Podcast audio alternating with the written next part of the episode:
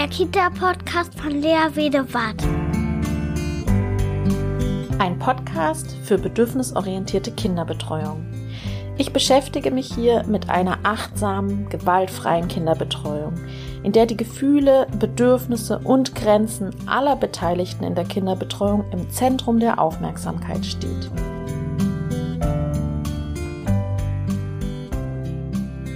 Hallo ihr Lieben zu einer neuen Folge des Kita Podcasts. Mein Name ist Lea Wedewart und ich bin Kindheitspädagogin und das ist nun der vierte Teil der Reihe Wie Kinder lernen.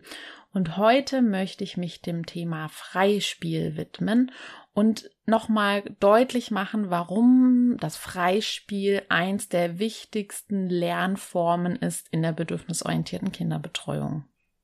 Es gibt so viele Sprüche über das Spiel. Wir sagen jetzt, genug gespielt. Reicht jetzt mit dem Spielen. Oder, ja, ist ja ganz nett, wenn die Kinder spielen. Ja, das ist schon okay. Äh, aber Lernen und Förderung ist wichtiger. Oder, das Spiel ist die Arbeit der Kinder.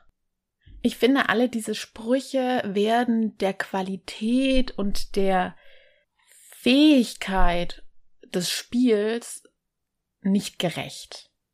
Man kann nie genug gespielt haben, weil Spielen ist das Lernen der Kinder.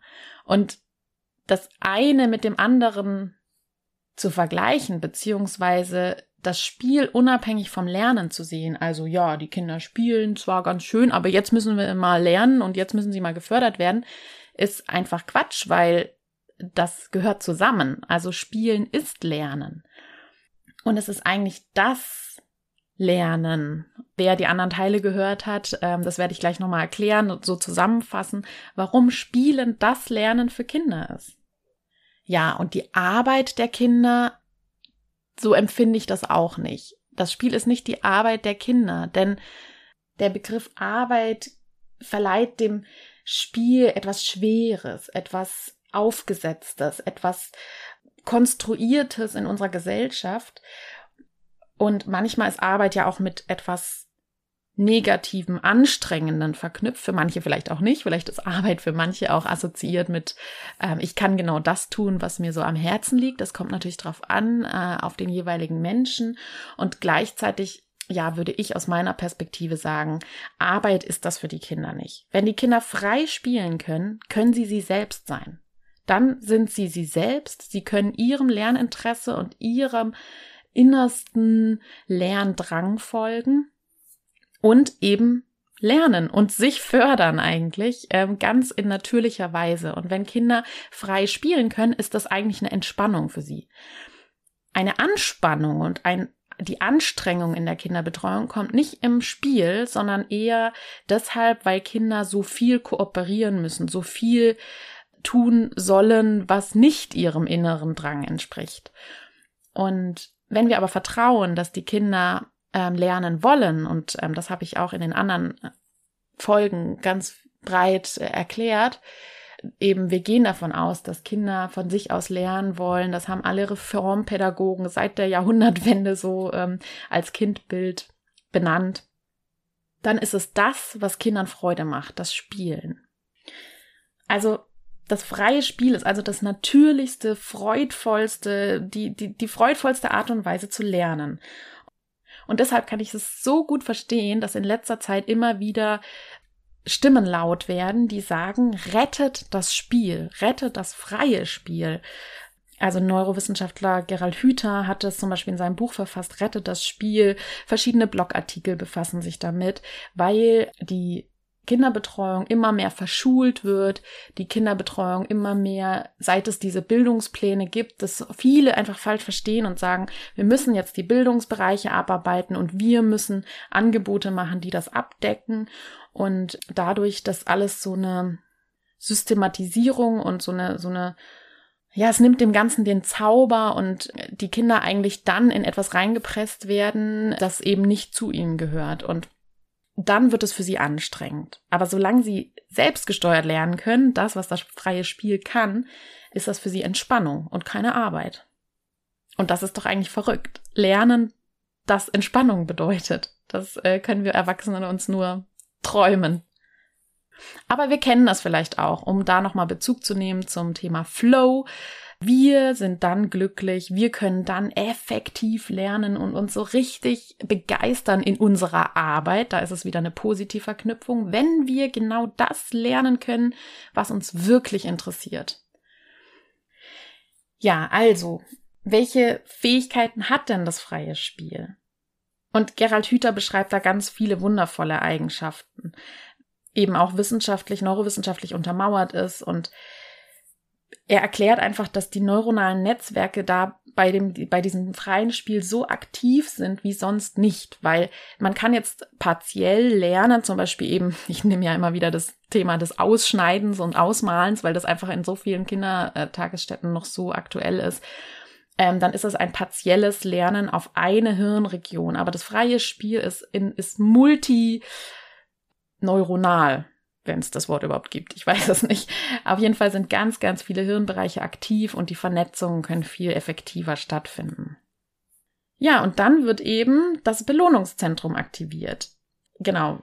Die, hört die anderen Folgen nochmal an, da, da gehe ich darauf auch noch mehr ein. Das Dopamin, also das Gehirn ist hochaktiv und man empfindet ein Glücksgefühl. Man hat im Gehirn wird der Botenstoff Dopamin ausgeschüttet, weil man genau die Erfolge feiern kann und genau die Herausforderungen meistern kann, die man sich selbst stellt im freien Spiel. Das ist eben der Vorteil, dass es nicht so von außen reguliert ist, sondern die Kinder selbst die Kontrolle darüber haben. Das ist auch ein so wichtiger Teil, dass die Kinder im freien Spiel endlich über sich selber bestimmen können und endlich die Kontrolle über sich selber haben können und selbst bestimmen können. Und in ihrem ganzen Alltag sind Kinder oft so fremdbestimmt. Sie sollen aufstehen, sie sollen in die Kita gehen, sie sollen, die müssen ständig kooperieren, sie müssen ständig das machen, was die Erwachsenen sagen. Und im Spiel sind sie ganz ihr eigener Chef. Das Spiel hat auch therapeutische Wirkung. Da gibt's ja ganz viele äh, Bücher dazu, auch ähm, Spieltherapeuten und so weiter, weil Kinder im Spiel auch das verarbeiten, was sie an negativen Erfahrungen am Tag sammeln. Auch positive, aber auch vor allem negative. Und deswegen nimmt das auch manchmal einen vermeintlich aggressiven Charakter an, weil sie damit aggressive Impulse und aggressive Emotionen, die sie vielleicht runtergeschluckt haben, auch verarbeiten. Und deswegen ähm, hat Spiel auch eine heilende Wirkung. Aber nur, wenn es selbstgesteuert ist. Und im freien Spiel können Kinder einfach angstfrei sein. Und immer wenn man keine Angst hat, das habe ich auch in den anderen Folgen benannt, immer wenn man angstfrei ist und mit positiven Emotionen geladen, kann man eben auch am besten lernen. Und Gerald Hüther sagt so schön, Kinder überwinden im Spiel die Welt des Notwendigen, der Erfordernisse, des Drucks und des Zweckdienlichen und öffnet sich der Welt des Möglichen. Sie können in die Fantasie eintauchen, sie können sich ihre Welt erschaffen. Im Spiel dürfen sie einfach sein. Also magische Wirkungen, die können sich lustvoll den Tätigkeiten widmen, bei denen sie sich frei fühlen und bei denen sie, ja, ich sag's immer wieder, das lernen können, was eben in ihrem inneren Bauplan dran ist, wie es Montessori sagte. Das freie Spiel ist also die natürlichste Form des Lernens. Sie können das lernen, was sie lernen wollen, um sich dann eben ganz aus sich selbst heraus motiviert, genau den Lernbereichen zu widmen, die eben ihrem Lerninteresse entspricht. Und der Psychologe Scott Barry Kaufmann hat dazu gesagt, Spielen macht Spaß und ist die einfachste, natürlichste und schönste Weise, unbewusst und ganz nebenbei zu lernen. Das haben wir Erwachsenen eigentlich alle verlernt. Okay, nicht alle wahrscheinlich, aber viele. Und deshalb finde ich, ist das freie Spiel die Form des bedürfnisorientierten Lernens weil das Kind einfach seinen Bedürfnissen entsprechend individuell nach seinen Entwicklungsaufgaben sich die Lernfelder suchen kann. Ja, und im freien Spiel können sich Kinder einfach auch so viele Bedürfnisse erfüllen. Also die Bedürfnisse nach Selbstbestimmung, nach Selbstwirksamkeit, nach Autonomie, nach Zugehörigkeit, also in der Gruppe, Kontakt suchen, Beziehung, Kooperation. Also ganz, ganz viele, also noch viele mehr äh, Bedürfnisse, die darin ähm, gestillt werden. Und wenn wir uns jetzt im Gegenzug eben einen Tisch vorstellen, wo Kinder dran sitzen und die Fachkraft sagt, was zu tun ist, werden es weitaus weniger Bedürfnisse sein, die dabei erfüllt werden können. Weil wahrscheinlich ist es nicht das Bedürfnis des Kindes, was es lernen möchte. Es ist auch nicht das Bedürfnis nach, also vielleicht Kontakt kann es herstellen mit den anderen Kindern, aber dann darf es wieder nicht reden und so. Also ja, wenn man sich das so anguckt, dann werden da vielleicht sogar eher Frustrationen aufgebaut, als dass bestimmte Bedürfnisse da erfüllt werden können. Und es gab auch dazu wieder, ich bringe ja immer Studien, ihr kennt mich ja. Ich, äh, ich glaube, mein Anliegen ist es so sehr, anhand von Studien euch einfach zu beweisen, welche Fähigkeit wirklich die Bedürfnisorientierung hat und dass es nicht nur Hokuspokus ist sozusagen. Und genau, und da habe ich auch wieder eine schöne Studie vom Meinungsforschungsinstitut. Das heißt die Forsa-Studie. Und da wurden ganz, ganz viele Menschen befragt. Ich weiß jetzt nicht die Zahl ganz genau, aber sehr viele Menschen. Und in dieser Studie wurden eben bestimmte Schlüsselkompetenzen aufgeführt, die sogenannten 21st Century Skills, also ähm, welche Fähigkeiten eigentlich notwendig sind im 21. Jahrhundert. Also welche Fähigkeiten wichtig sind für eine wenn man in die Zukunft schaut. Und, und die wichtigsten Fähigkeiten sind Kreativität, Problemlösekompetenz, Kommunikationsfähigkeit, Teamfähigkeit und Empathie. Das sind die wichtigsten Skills und das sind halt alles Soft Skills, ja. Also das ist nicht irgendwie, ja, Fingerfertigkeiten und irgendwie Aufgaben nach Vorschrift erfüllen oder sowas, sondern eben, darauf möchte ich hinaus, alles das, was halt das freie Spiel äh, was im freien Spiel geübt werden kann. Also Kreativität. Also im freien Spiel entwickeln die Kinder neue Ideen, erschaffen kreative Räume, kreative Figuren, probieren sich in kreativen Rollen und Welten aus, entwickeln kreative Lösungen für Probleme und so weiter. Dann Kommunikationsfähigkeit. Im Spiel müssen die Kinder ständig untereinander kommunizieren, debattieren, aushandeln, wer ist welche Rolle, ähm, auch Konflikte aushalten ähm, Argumente anbringen und so weiter. Problemlösefähigkeit. Und immer wieder gibt es im Spiel Herausforderungen, also Probleme. Der eine möchte das spielen, der andere möchte das spielen. Dann wollen sie, will einer der Bestimmer sein und der andere aber will das auch. Und einer soll nicht mitspielen und dann müssen sie Probleme lösen. Also da kreativ auch werden. Und dann eben Teamfähigkeit. Wie können sie ein Team sein? Und ähm, also das hatte ich auch letztens in einer Kita wieder. Da geht's ganz viel so um Klickenbildung, wenn die so ein bisschen älter sind und die ein, das eine Team gegen das andere und dann müssen sie sich als Team finden und dann gibt's einen Anführer und also ganz faszinierend, wenn man da mal ganz genau hinguckt.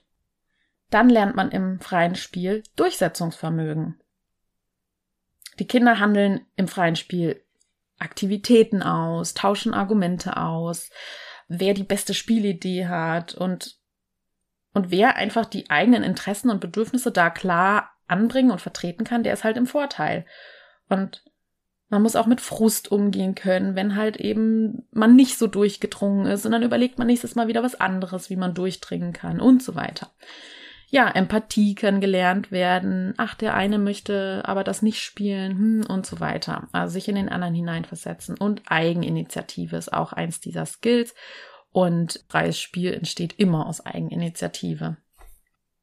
Ja, und die Frage ist halt nochmal, ja, wieso müssen wir dann das Spiel, freie Spiel retten? Und meine Beobachtung ist einfach, das habe ich ja jetzt auch schon teilweise gesagt, dass es eben so eine wahnsinnige Verschulung gibt und Förderung und was alles für einen Anspruch in der Kinderbetreuung an Fachkräfte gestellt wird und was sie alles an Bildungsbereichen umsetzen sollen. Und es hat meistens halt echt wenig mit den Kindern zu tun und geht einfach an den Interessen der Kinder vorbei. Und das ist auch diese Leistungsgesellschaft und das ständige Streben nach mehr und ja, und auch wenn die meisten Kindertagesstätten, glaube ich, dem Spiel mittlerweile schon hohen Stellenwert einräumen, ist halt immer noch häufig zu beobachten, dass so künstliche Lernarrangements ganz häufig auftreten. Also dazu könnt ihr auch meine Podcast-Folge Die Angebotspädagogik auf dem Prüfstand anhören, ganz am, relativ am Anfang. Ja, und dann, dass dann die Erwachsenen so ein Produkt im Kopf haben. Was soll das Ergebnis sein? Und wenn wir uns da auch nochmal an die Folge mit der intrinsischen Motivation erinnern, die intrinsische Motivation, dieses aus sich selbst heraus lernen wollen im Spiel zum Beispiel, kann kaputt gemacht werden, wenn so sehr das Produkt im Kopf ist, wenn so sehr die, ähm, ja, nicht der Prozess und das Tun an sich, sondern das, was da hinten rauskommt, also der Zweck, das Produkt haben wir häufig als Erwachsene noch so sehr im Kopf. Ja, und das ist ein Paradox, was ich immer wieder anbringe, dass eben Fachkräfte Kinder so oft in ihrem Spiel unterbrechen und, und sagen, so, jetzt ist Spiel vorbei und diesen natürlichen Prozess einfach unterbrechen und dann anschließend ein Lernangebot machen. Und das finde ich so paradox, weil sie lernen doch. Wieso muss ich dann ein Lernangebot machen? Also, um es auf den Punkt zu bringen, durch künstlich erschaffene Lernsituationen rauben wir den Kindern eigentlich ihre Lernzeit. Zum Beispiel stellen wir uns mal ein Kind vor, das kommt jeden Tag in die Kindergruppe und krabbelt immer schnurstracks zu irgendwelchen Schraubgläsern, weil die Fachkräfte ja so sensibel sind und bemerkt haben, dass Raphael, ähm, also ein Kind Raphael, nenne ich es jetzt einfach mal, diese Schraubgläser so toll finden. Und dann stellen sie ihm eben verschiedene Schraubgläser hin und kann dann jeden Tag, sie beobachten, jeden Tag krabbelt er dahin und möchte diese Schraubgläser auf und zu machen. Und das hat er sich selbst gewählt, ja. Und die Fachkräfte sind so sensibel, um das eben zu unterfüttern und stellen da noch mehr Material hin. Und er darf sich damit beschäftigen einfach. Und er kriegt die Zeit. Und das ist jetzt sein Spielmoment. Und er ist im Flow. Und er kann die besten Verknüpfungen damit herstellen. Und auf der anderen Seite gibt's dann zum Beispiel Fachkräfte, die das nicht wahrnehmen und die dann sagen, so, jetzt machen wir mal Lernen und Fördern und jetzt ähm, stellen wir mal Schraubgläser auf den Tisch und jetzt darf jedes Kind Schrauben lernen. Und ich weiß nicht, ob so dieser Unterschied deutlich wird. Ähm, das ist dann auch wieder so eine Gleichmacherei. Ne? Also jedes Kind soll jetzt Schrauben üben und dann kommt natürlich auch immer drauf an, wie man dann damit umgeht, ob das dann eine Art Druck ist, so ein unbewusster Druck, der ausgeübt wird, oder dann Kinder natürlich sich das auch einfach frei wählen können. Oder dann wird zum Beispiel gesagt, so, jetzt wird nicht mehr geschraubt, jetzt malen wir alle und jetzt kommt mal alle in den Tisch und dann wird gemalt. So, und Raphael will halt nicht an den Tisch, weil er ist gerade so in seinem Lernen beschäftigt, dass er halt jetzt, dann, dann ist Malen bei ihm jetzt nicht dran. Ja, ich glaube, es ist deutlich geworden, was mir wichtig ist, dass eben die Kinder ihr Lernen im freien Spiel so super toll ausbauen können. Und deswegen mein Appell, bitte, bitte, bitte, lasst die Kinder spielen. Und was ich aber auch noch anbringen möchte, das war ein ganz wichtiger Hinweis von einer ähm, Leserin, dass Spielen lassen natürlich nicht bedeutet, die Kinder sich selbst zu überlassen sie dürfen den Raum bekommen, sie dürfen den Freiraum bekommen und gleichzeitig bedeutet das nicht, dass wir als Fachkräfte fein raus sind. Das wäre dann laissez-faire Erziehung, die Kinder sind sich selbst überlassen, sondern wir dürfen ganz kleinteilig beobachten. Wir dürfen einfach nur beobachten, was tun die Kinder und hier und da in die Spielwelt der Kinder eintauchen, in die Fantasiewelt der Kinder eintauchen, mitspielen, in Beziehung gehen, dabei sein. Das ist eine riesen Wertschätzung für die Kinder und eine Anerkennung, als wenn wir uns irgendwo auf die Seite auf eine Bank setzen und nicht mehr anwesend sind, weil jetzt spielen die Kinder ja so schön. Sondern das ist der Moment, in dem wir kleine Impulse setzen können, in dem wir Kindern Anerkennung geben können, indem wir wahrnehmen können und unterstützen können in den individuellen Lernmomenten.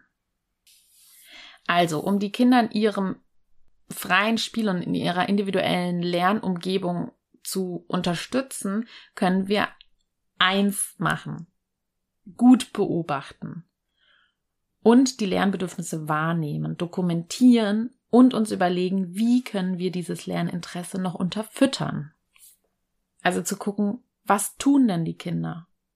Was ist ihr Thema? Was ist das Lernbedürfnis? Und was braucht das Kind von mir genau? Also den Kindern zu folgen und den Kindern dann Wertschätzung entgegenzubringen. Ich sehe, was dir wichtig ist. Und du hast ein Recht, dein Lernbedürfnis zu folgen. Ich sehe, dass du noch Zeit brauchst. Und ich vertraue dir, dass du hier alleine bleiben kannst, dass du Vertrauen ist auch ganz wichtig. Ja, und oft ist es so, dass wir Erwachsenen die Kinder beim Freispiel beobachten und so denken, hä, aber was soll das jetzt für ein Lernziel sein? Was, was wollen die denn damit jetzt erreichen? Das ist doch jetzt nicht Lernen, das ist doch nur aufeinander rumhauen oder, oder Sachen durch die Gegend werfen oder so. Das sind übrigens so diese typischen Sachen, ne? Wenn die Kinder mit einem Mal alles auskippen oder irgendwie Sachen durch die Gegend schmeißen. Man wirft keine Sachen durch die Gegend oder etwas auskippen oder Dinge machen, wo man so als Erwachsener denkt, hä, was soll das denn jetzt? Das ist doch kein Lernen, das ist doch einfach nur provozieren und Blödsinn machen. Und ich sage, nein. Alles hat ein Lernziel. Nur wir Erwachsenen begreifen das manchmal nicht. Wir wissen nicht, was die Idee der Kinder ist, weil wir einfach schon die Welt kennen. Wir wissen schon, wie der Hase läuft. Wir wissen schon, dass wenn man etwas auskippt, dass es einfach dann halt alles auf dem Boden landet. Und dass es dann so ein wundervolles Muster auf dem Boden gibt, dafür haben wir halt auch keine Wahrnehmung mehr, weil wir kennen es halt alles schon. Deswegen ist es auch für uns langweilig und deswegen ist es auch für uns nichts, was uns in einen Flow-Moment versetzen kann, weil wir kennen es halt schon. Das wäre für uns eine gnadenlose Unterforderung. Aber für Kinder ist es eine total inspirierende Erfahrung, weil warum fällt denn immer alles nach unten? Das muss man halt noch tausendmal ausprobieren. Fällt es jetzt immer noch nach unten? Und wenn ich so werfe, fällt es dann auch noch nach unten? Ach so, ja, es fällt immer noch nach unten. So, und dann wird das tausendmal ausprobiert, weil halt ja erstmal die Schwerkraft ausgetestet werden muss oder dann ja, physikalische Experimente gemacht werden müssen mit Wasser und dann wollen sie alles schütten. Ne? Und während dem Essen dann wird alles geschüttet und dann wird das Trinken in die Schüssel mit den Nudeln geschüttet. Schüttet. Und wir Erwachsenen fassen uns am Kopf und denken, oh, nicht schon wieder. Und wenn man das aber aus einer anderen Perspektive betrachtet und sagt, hey, cool, äh, die, die lernen da. Das heißt, äh, Kleiner Einschub heißt nicht, dass man alles billigen muss. Ne? Die Bedürfnisse der Fachkräfte sind auch relevant. Und wenn ich die Schnauze voll habe und es einfach so viel zu tun gibt und ich einfach nicht will, dass das da jetzt reingeschüttet wird, dann darf ich das auch sagen. Aber dann kann man wieder das Lernbedürfnis aufgreifen und in einer anderen Situation ganz viele Dinge zum Schütten hinstellen oder den Kindern eben Wasserkännchen hinstellen, dass sie sich wenigstens das Wasser selber einschütten können und so weiter.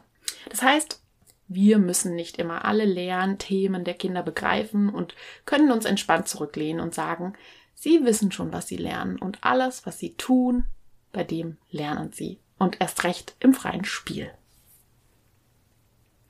Ja, und Erwachsene legen dabei so oft den Fokus auf das, was in ihren Augen sinnvoll ist und verlieren manchmal dann die Perspektive durch die Augen der Kinder, das zu sehen.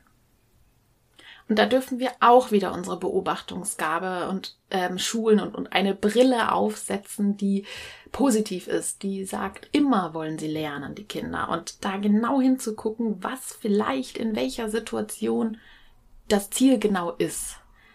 Aber auch da können wir sagen, wir müssen es nicht immer verstehen.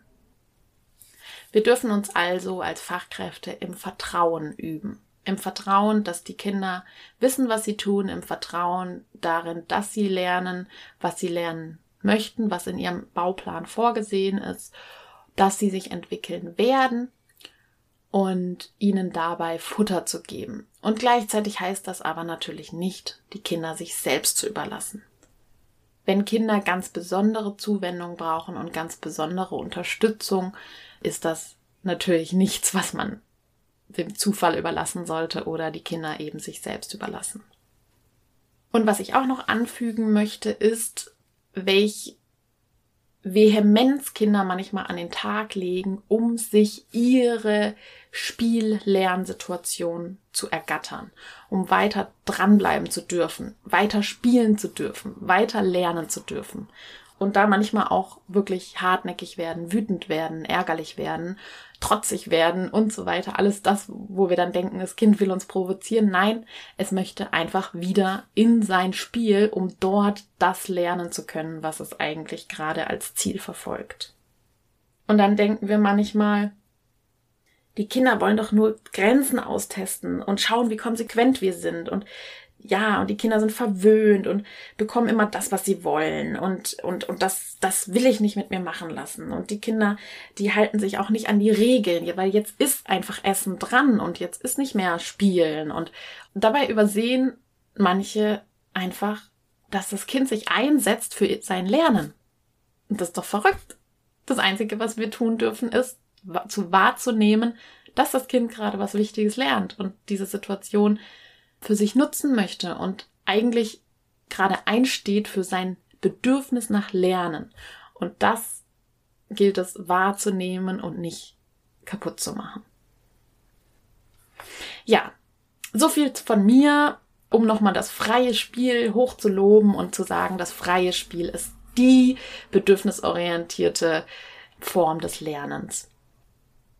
Wenn euch diese Folge gefallen hat, dann teilt sie. Teilt sie mit anderen, gebt sie weiter, damit noch mehr wissen, wie Kinder, ja, wie, wie wir die Bedürfnisse der Kinder im Blick behalten können. Und gebt mir bitte fünf Sterne bei iTunes, damit wir da auch noch sichtbarer werden. Da wäre ich euch so dankbar.